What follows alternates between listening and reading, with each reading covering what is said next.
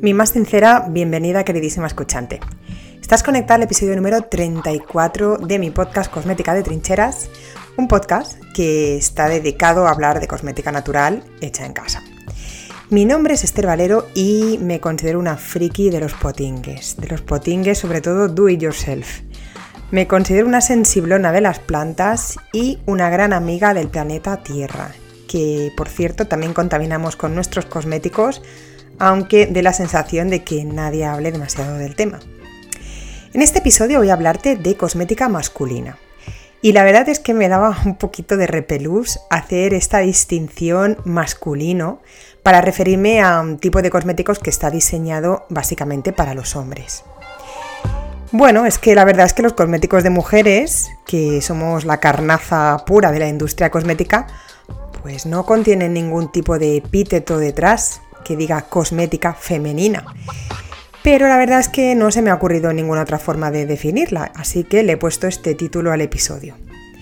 Bien, antes de comenzar con el tema, quería decirte que estoy trabajando en un proyecto súper guay, que en principio voy a lanzar en diciembre, si todo va bien, por favor, por favor, que todo funcione, que no se cuelgue nada. Y la verdad es que estoy muy, muy estresada.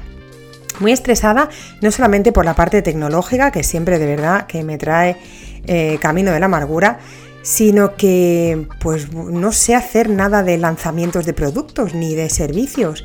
Y cada vez que miro en Google, eh, que pongo cómo lanzar un producto digital o cómo hacer lanzamientos de infoproductos, pues me entra un agobio que ni te cuento.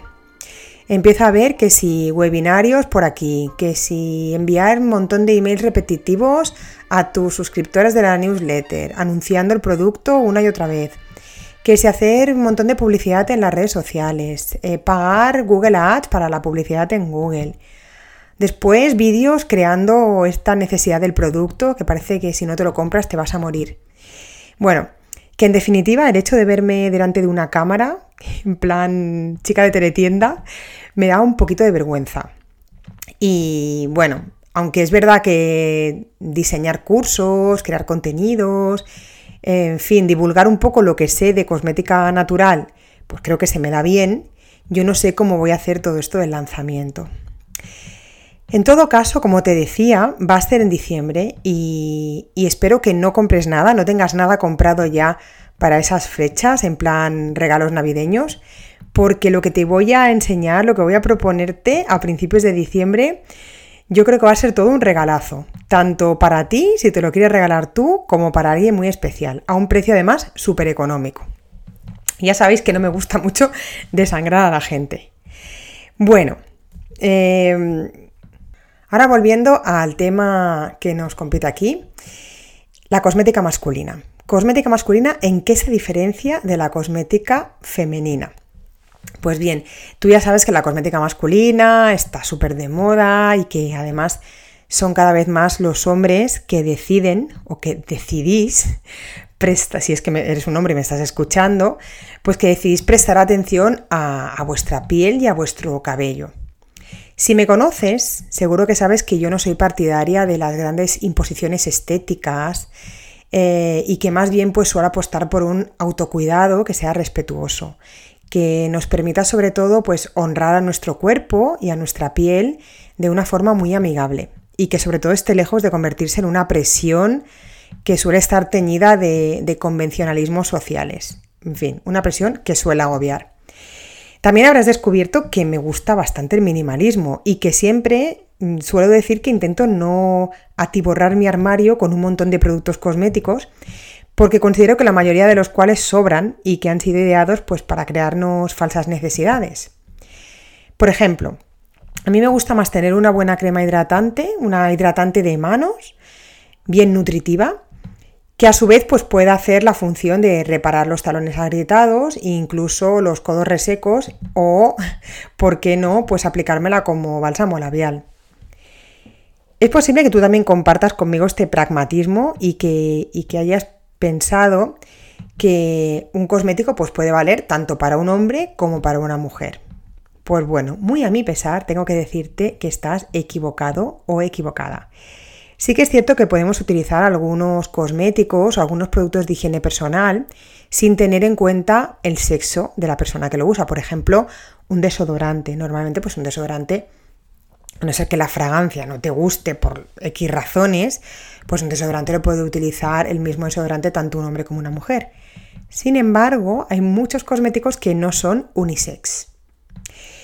Entonces, si tú quieres elaborar cosmética para hombres en tu casa, pues vas a tener que atenerte a unas características especiales del sexo masculino, de la piel del sexo masculino.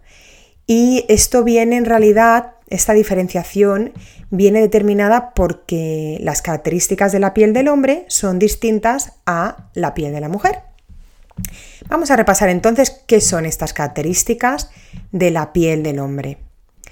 Bueno, eh, en tus formulaciones tienes que tener en cuenta varias cosas.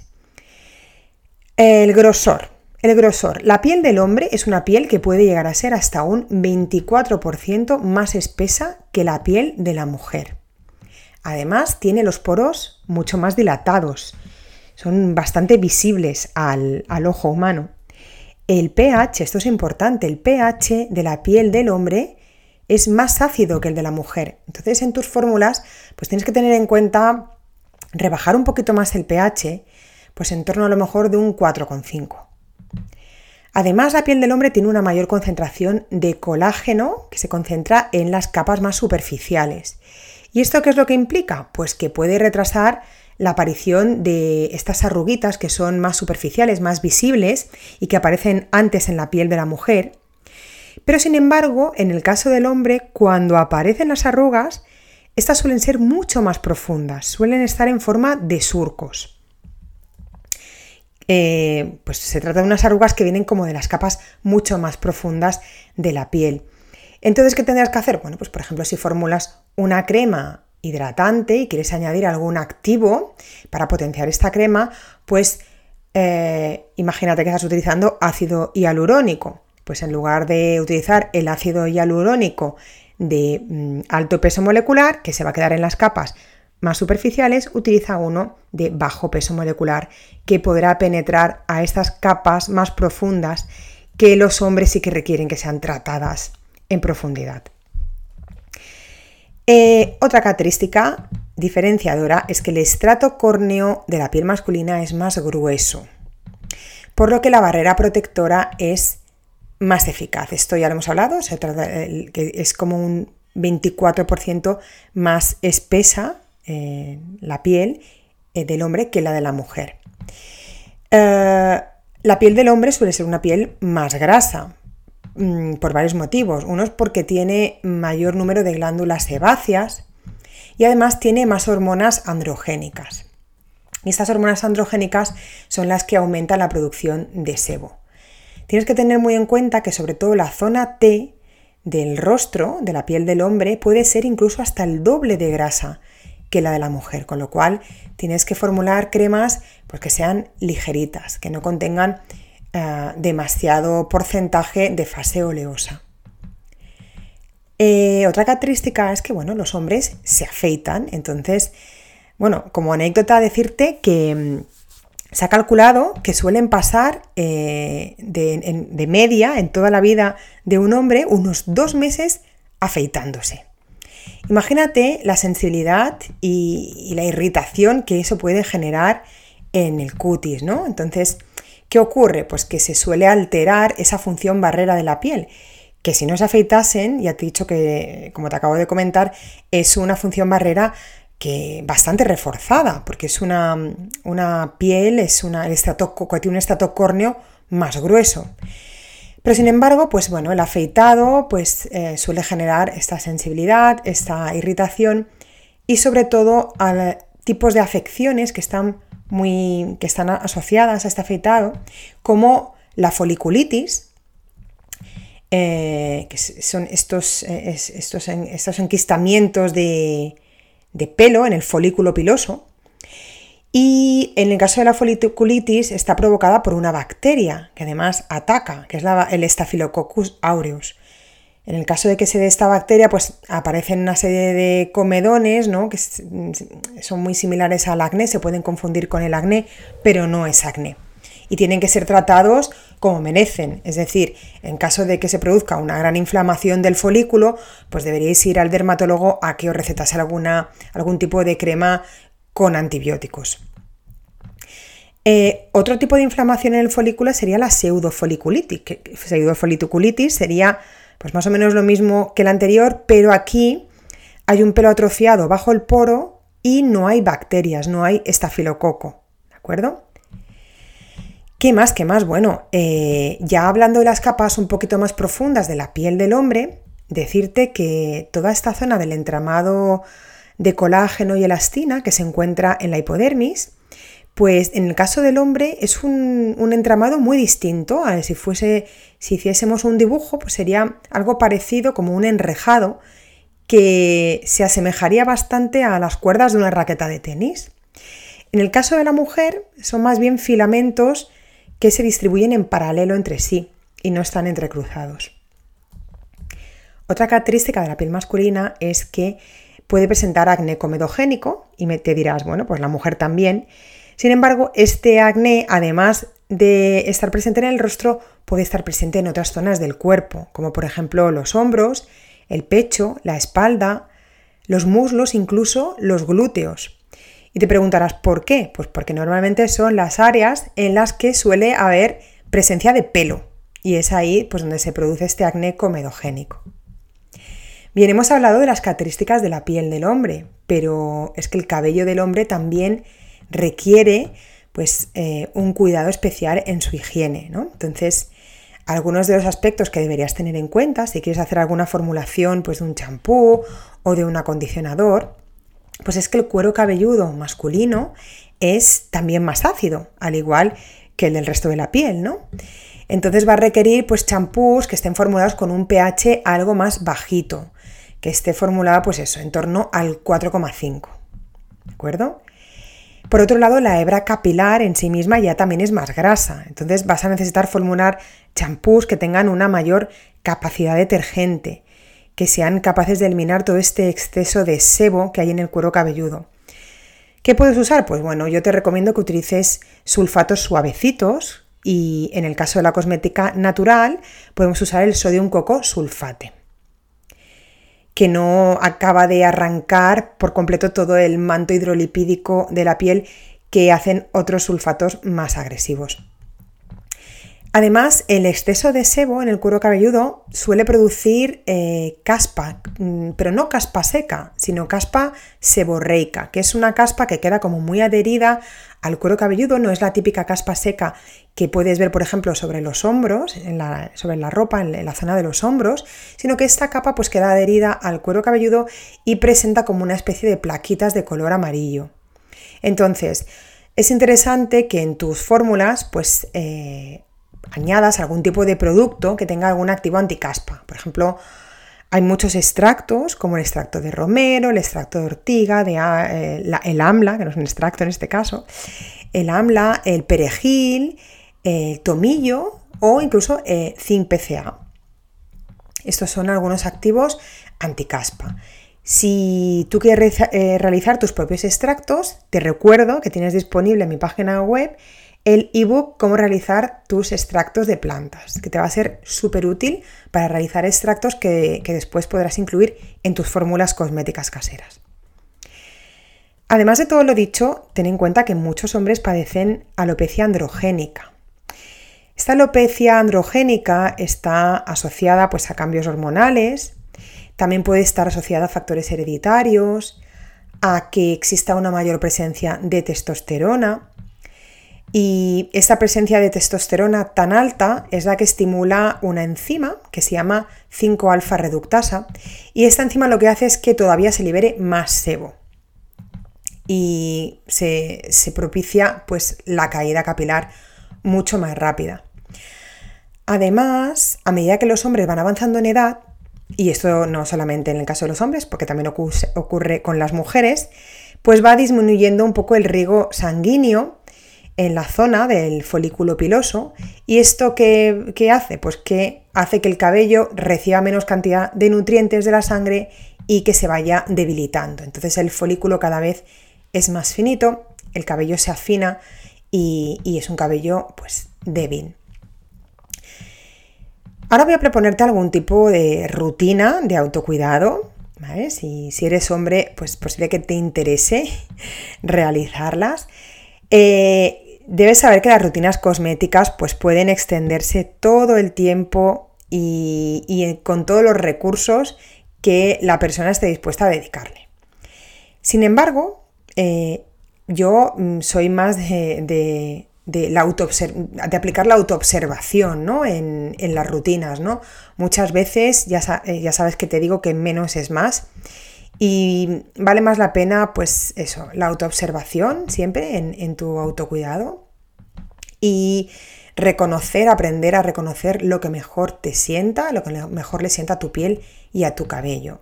Más que volverte loco imponiéndote pues como rutinas imposibles con un montón de productos que pueden costarte mucho dinero. Yo mi rutina básica que te propongo es la siguiente. Te propongo que hagas una higiene facial un par de veces al día. Esto es recomendable tanto en hombres como mujeres y sobre todo si vives en, entornos con mucha contaminación. Utiliza productos espumantes, así como las mujeres pues nos suele ir mucho mejor productos de limpieza muy suavitos, ¿no? Como por ejemplo pues el agua micelar. Pues en el caso de los hombres sí que diría que, que sean productos que se puedan enjuagar con agua, que sean productos que generen espuma, porque son pieles mucho más grasas, mucho más ácidas y, al final el cutis lo acaba agradeciendo. Por otro lado, utiliza después de la higiene facial una loción o una crema hidratante, pero sobre todo que tenga texturas muy ligeritas, no comedogénicas. Y bueno, puedes aplicarla por la mañana y por la noche después de la higiene facial, como te digo, y es lo más ideal para ti. Un contorno de ojos nunca viene mal. Puedes compartir el de tu mujer, si es que tienes mujer y si es que tu mujer tiene contorno, contorno de ojos, aunque bueno, a lo mejor es ella la que, la que acaba robándote el tuyo. La protección solar es algo que no debes eh, descuidar. Tienes que ponerte protección solar todo el año porque piensa que tu piel pues al final eh, suele estar más irritada por el afeitado, la barrera protectora se debilita y tiene pues mucho más riesgo de exposición ante la radiación ultravioleta. Eventualmente puedes aplicarte mascarillas esfoliantes, por supuesto, puedes hacerlo una vez por semana, es lo recomendable, o una vez cada dos semanas, es como te vuelvo a repetir, que es la autoobservación la que te va a llevar a, pues eso, a marcarte un calendario.